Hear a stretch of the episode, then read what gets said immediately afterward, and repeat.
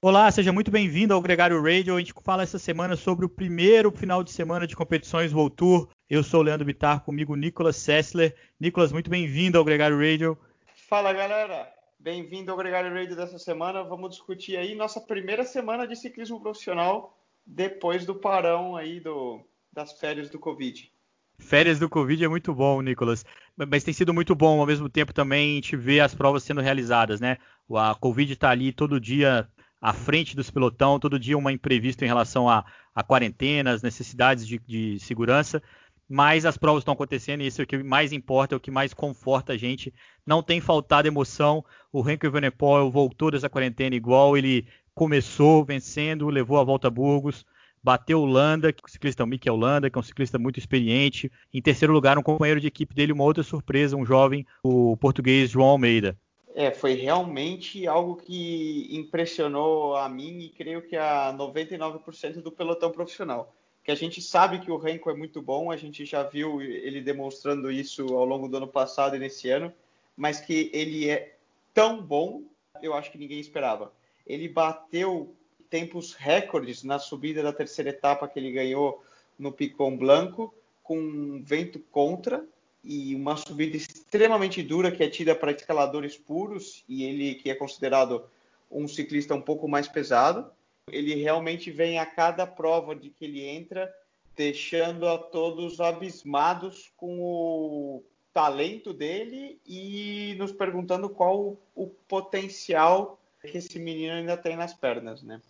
É muito impressionante um rapaz de 20 anos, né, Nicolas? Todo mundo tem uma expectativa enorme, muita gente tem muita dúvida de onde ele vai chegar e agora vai disputar a volta da Polônia, vai disputar sua primeira volta World Tour nessa quarta-feira, começa amanhã a volta da Polônia, uma prova que tem uma lembrança muito boa para nós brasileiros, né? O Murilo Fischer já ganhou etapa lá, já vestiu a camisa lá, mas o Renko vai ser sem dúvida a grande sensação dessa prova mais uma vez.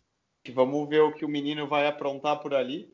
Lembrando que a gente chama de prova World Tour as provas de primeira divisão, então no mais alto nível uma prova extremamente tradicional, que é considerada como aquecimento, normalmente para a volta à Espanha, mas esse ano vai ser o, um belo aquecimento e onde o pessoal que pretende disputar o Tour e o Giro vão, vão esticar as pernas ali. Enquanto o Renko brilhava lá na, na Volta a Burgos, a Ducati Quickstep sofria na Estrada Bianchi, a Estrada Bianchi que teve um calor infernal, uma prova que tem se tornado cada vez mais tradicional pelas terras de cascalho lá na, na Toscana, né? E foi disputada no último sábado. A vitória ficou com o belga Wout van Aert da Jumbo-Visma, uma vitória que eliminou vários tabus, né? Ele tinha sido duas vezes terceiro colocado em 2018 e 2019. Ele sofreu uma série lesão no Tour de France do ano passado, na, na, no contrarrelógio individual, fez todo um trabalho de recuperação e retornou às competições com uma vitória como essa, uma vitória monumental, né, Nicolas? Quem conseguiu tirar os olhos da TV no sábado, que atire a primeira pedra, porque a prova foi muito legal, foi um verdadeiro show de ciclismo, é, muita imprevisibilidade, muita coisa acontecendo. Ela foi disputada agora no verão, então muito calor, foi algo novo para praticamente todos os ciclistas que participaram. Muito imprevisto também, Leandro, eu acho por ser uma das primeiras provas da temporada. A gente viu tanto em Burgos como aqui na Estrada Bianchi talvez tenham dado muitas zebras em várias das etapas e nomes que a gente esperava ver lá na frente a gente acabou não vendo. O próprio Peter Sagan ou o francês Julien Lafilippe, a gente não viu eles disputando ali na ponta e, e viu nomes diferentes. Eu acredito que isso acontece muito e a gente pode esperar nas próximas provas também, por as, porque como são as primeiras provas da temporada, os ciclistas ainda estão muito sem referência dentro do pelotão. Como nós, uh, nós estamos chegando de um período de treinamento muito prolongado, nós ainda não temos muita confiança e muito conhecimento do nosso próprio estado de forma, nem de como estão os outros. Isso gera uma certa imprevisibilidade no momento de estratégia. A gente não sabe ainda quem é aquele cara que a gente deve marcar, porque ele certamente está forte, e, e, gera essa, essa prova mais aberta. Isso eu desde o meu ponto de vista, só vem adicionar para o show do, do telespectador. Quando estava um sexteto decidindo a prova ali, e que dos, dos seis, é, pingou o Greg Van Avermaet, que é o campeão olímpico, e depois pingou o Fuglsang, que era o vice-campeão da prova, um ciclista que dominou a temporada passada em algumas dessas clássicas, eram os nomes que mais pareciam ser capazes de disputar a vitória final quando formou esse sexteto e foram os dois que sobraram. Mas a, me surpreendeu é, desse sexteto os dois mais velhos, mais experientes, é, terem ficado pelo caminho. No feminino, que a gente não teve nenhuma surpresa, teve um pouco mais de emoção, sem dúvida. A vitória da Annemiek van Vleuten foi bicampeã da prova esse ano, né? Campeã mundial. Ela reverteu um quadro que parecia impossível de reverter, deu até um pouco de pena da espanhola, da Mavi Garcia. Liderou a prova inteira espanhola. Quando a gente viu, a Van Vleuten estava no páreo, alcançou a ciclista espanhola, andou com ela um período e atacou na subida final. Curiosamente, subiu num tempo melhor do que do Aert na subida que chega na Piazza é, Del Campo, lá na, na, cidade de Siena, e também andou junto com os melhores ciclistas nos últimos 25 quilômetros. O tempo dela no Strava é o terceiro ou quarto dessa competição. É, eu me pergunto o que essa mulher não pode fazer. Foi realmente um show. É, eu mesmo fiquei impressionado. Ela vinha mais de cinco minutos atrás e conseguiu reverter esse quadro, mostrando um verdadeiro exemplo de perseverança e, e autocontrole muita gente tem me perguntado, nossa, mas será que essas mulheres realmente andam rápido?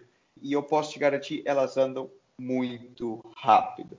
Tá aí, como você comentou, os dados do Strava para confirmarem. Ela subiu a última subida mais rápido que o campeão dos homens. Ela fez os últimos 25 quilômetros da prova é, tão rápido como os, os homens que estavam disputando ali na ponta. As últimas cinco provas que ela correu, ela ganhou, e ela tem um dos 15 melhores tempos da história do Zancolan. Então, registrados no Strava, é lógico que o Strava é uma referência para a gente, né, porque divulga esses dados.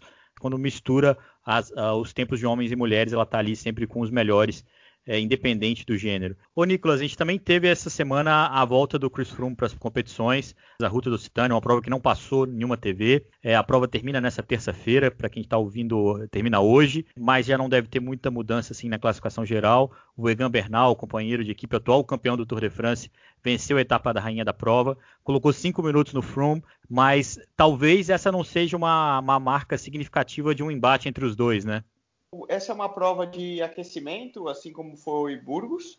E na etapa de ontem, realmente, o, a, a Ineos deu um show com Egan Bernal ganhando e o companheiro russo, um jovem talento, o Pavel Sivakov, fez segundo, que mostrando que os dois estão muito bem e garantindo.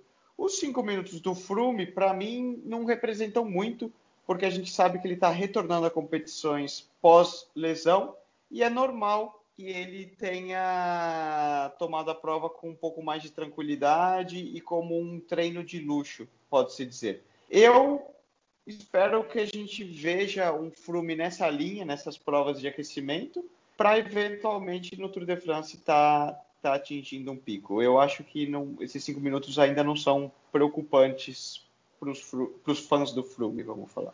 É, eu acho que se o Froome tivesse em, em condição de, de, se impor, ele talvez se impusesse.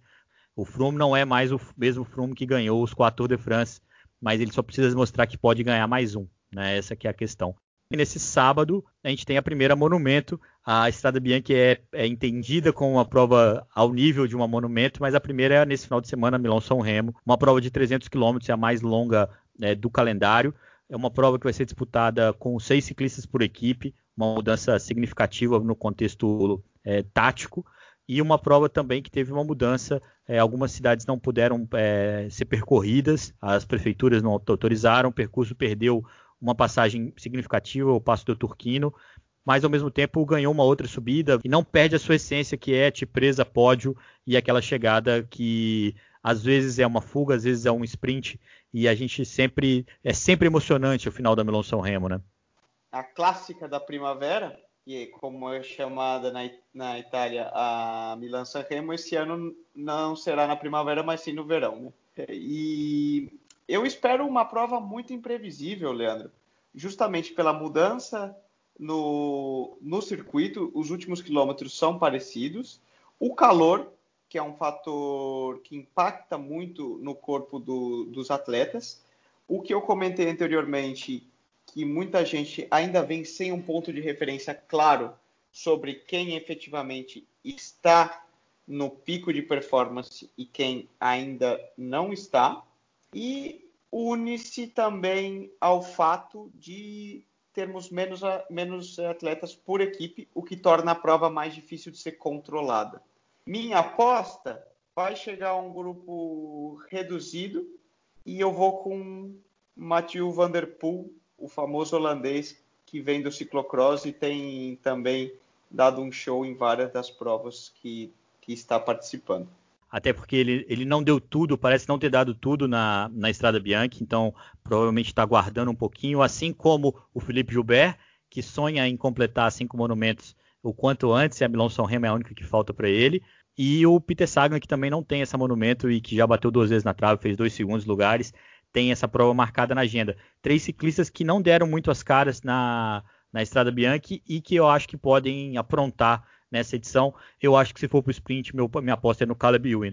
Um grande abraço para todo mundo. Eu acho que a gente pode é, resumir essa semana com uma semana de recuperação, de retomada, uma semana de alívio, inclusive, de poder ter visto as competições e de muita expectativa do que está por vir. A gente tem no final do mês o Tour de France, a gente tem ainda muita coisa para rolar em agosto e a gente vai acompanhar tudo aqui no Gregário Radio com Leandro Bittar, Nicolas Sessler e também no Gregário Cycling. Sigam a gente nas mídias sociais, acompanhem e quem preferir também. Essa conversa está sempre nos podcasts do Gregário Radio. Um grande abraço a todos. A gente se encontra na próxima segunda-feira, a partir de semana que vem. O programa deixa de ser publicado na terça, passa a ser publicado na segunda. Eu espero vocês. Um grande abraço. Isso aí, galera. Obrigado a todo mundo que acompanhou mais uma semana no programa. Não deixem de seguir a gente pode interagir, mandem perguntas, mandem curiosidades, mandem o feedback de vocês, que a gente quer saber também. Valeu, até semana que vem.